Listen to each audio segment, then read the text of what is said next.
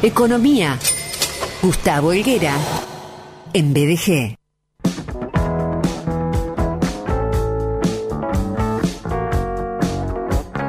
Hola, licenser querido, welcome. Hola Sergio querido, ¿cómo estás? Muy buen miércoles para vos y para toda tu audiencia. Descorchemos un vinito patero, licenser. Bueno, vamos a llevar a uno de vuelta, si lo probamos, con todo gusto. Me tomo el compromiso de hacerlo.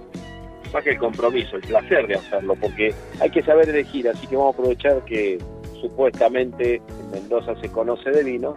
Vamos a aprovechar para hacer que nos, este, nos, nos adentren, nos hagan saber cuáles son las mejores los mejores cortes, así que algo vamos a llevar. No soy yo la persona que te diría que no si vos querés regalarme un vino, en absoluto, sobre todo si es tinto. Eh, sin embargo, eh, ¿qué preferiría yo? Bueno, tomarnos un vino juntos al pie de la cordillera o en cualquier lugar de, esta ciudad. Sería fantástico.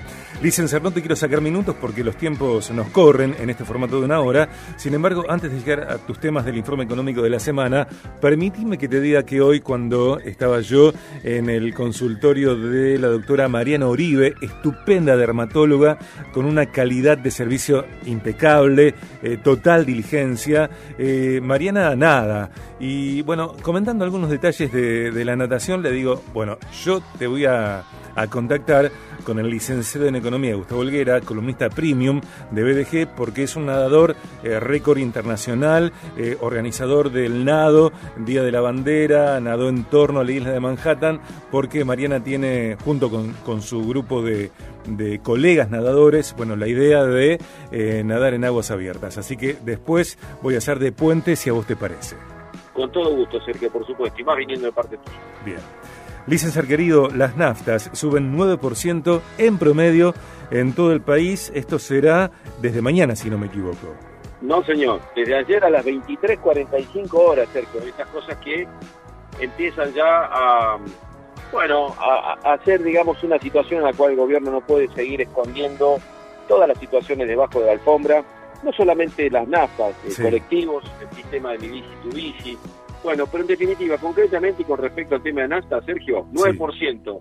A partir de ayer, 23, 45 horas fue anunciado, así que está vigente desde el día de hoy y en promedio es entre un 9 y un 11%. Recordemos, Sergio, que desde mayo del año pasado los precios de los combustibles están frisados. Ahora, eh, tengamos en cuenta algo y siempre sacamos la misma cuenta para no entrar en tecnicismos y no aburrir, y mucho menos en un espacio donde tenemos poquito tiempo para ir a lo profundo del tema. Pero vos pensás, Sergio, que la inflación promedio el año pasado fue del 3,5% mensual, fue más de 50% anual. Esto quiere decir que de mayo hasta hoy no había habido ningún ajuste de precio. Esto, esto acumuló hasta el día de hoy un 30% de pasaje en el precio de los combustibles.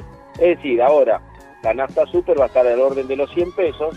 Si tuviéramos que llevar eso al precio que hoy está desfasado, estamos hablando de 130 pesos. Como esos 30 restantes o ese concretamente 21% que todavía faltaría ajustar, se estima de que a partir de marzo tengamos nuevamente que empezar a conversar sobre nuevos este, y futuros este, aumentos o, mejor dicho, eh, reacomodamiento de precios. Por supuesto que la petrolera de bandera nacional lo que está tratando también, primero es de mantener el precio lo más cercano posible a la evolución de la inflación y también sostener, como es lógico, los 60.000 puestos de trabajo que hay repartido en la más de las 25.000 estaciones de servicio que hay a lo largo del país. Pero claramente con esto, Sergio, con esto te cierro, es que si hubo un desfasaje de un 30% de la fecha hasta hoy y solamente se ajustó un 9%, quiere decir que uno dice, ah, bueno, pero entonces no me están ajustando el precio del combustible, pero se está subsidiando, así que tranquilo que por otro lado lo estás pagando. Bien, eh, tal como lo dice Pancho Ibáñez, eh, todo tiene que ver con todo, todo sucede a la vez y simultáneamente, y en este contexto, cuando estamos esperando que hacia el 22 de marzo o antes se confirme el eh, acuerdo con el Fondo Monetario Internacional, sucede la renuncia de Máximo Kirchner. Que repercute, algunos entienden que tal vez haga desestabilizar la posibilidad de acordar con el fondo. Bueno, a, ver, la semana pasada algo conversamos de que había o estaba la posibilidad de hacer un acuerdo, de llegar a un acuerdo. Bueno, en realidad se escribió un papel, un papel con lápiz sujeto a un montón de correcciones, no había 8 o 10 puntos que algo de eso estuvimos conversando.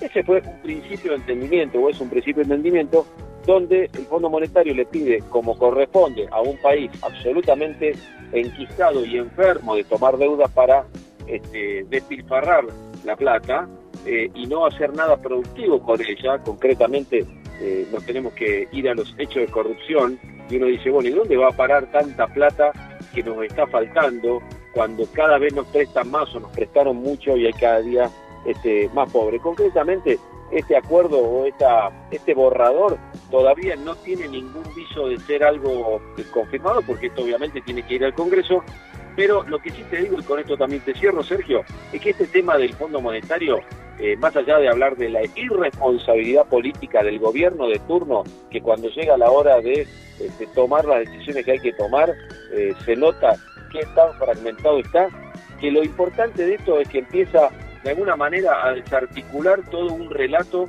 del cual no hay ajuste o del cual no vamos a hacer ajuste, nadie va a pagar las cuentas. Cuando vamos a empezar a asistir ahora, eh, Sergio, a un reacomodamiento de tarifas, ya sea de luz y de gas, porque así como decíamos que el combustible está 21% retrasado, se esperan que las tarifas de luz y gas estén eh, acomodándose en el orden del 25 al 45%. Así que hay que seguir de cerca este tema, no porque podamos hacer algo, sino porque hay que también aprender a entender que, como se dice en economía, no hay nada o no se puede conseguir ningún tipo de, beneficio sin nada a cambio, sin pagarlo concretamente. Así que pagarlo lo vamos a pagar. Licenciar, eh, gracias por tu informe semanal siempre tan completo, con tu observación siempre tan fundamentada. Eh, gracias también por salir hoy cuando ya estás en vacaciones, ¿eh? Y, sin embargo te tomás el, trabajo de salir al aire en el programa. Por eso y por todo, muchísimas gracias. Te lo corrijo, no estoy de vacaciones, busco a la familia y vuelvo a seguir trabajando. Así que ah. te lo tomo como dos días de vacaciones. Dos días en la vida nunca viene nada mal me, voy a me voy a México rápido, dijo. Es un gusto, Sergio, para eh, abrazo grande, beso grande, gracias. Excelente semana. Licenser, Gustavo Alguera en BDG.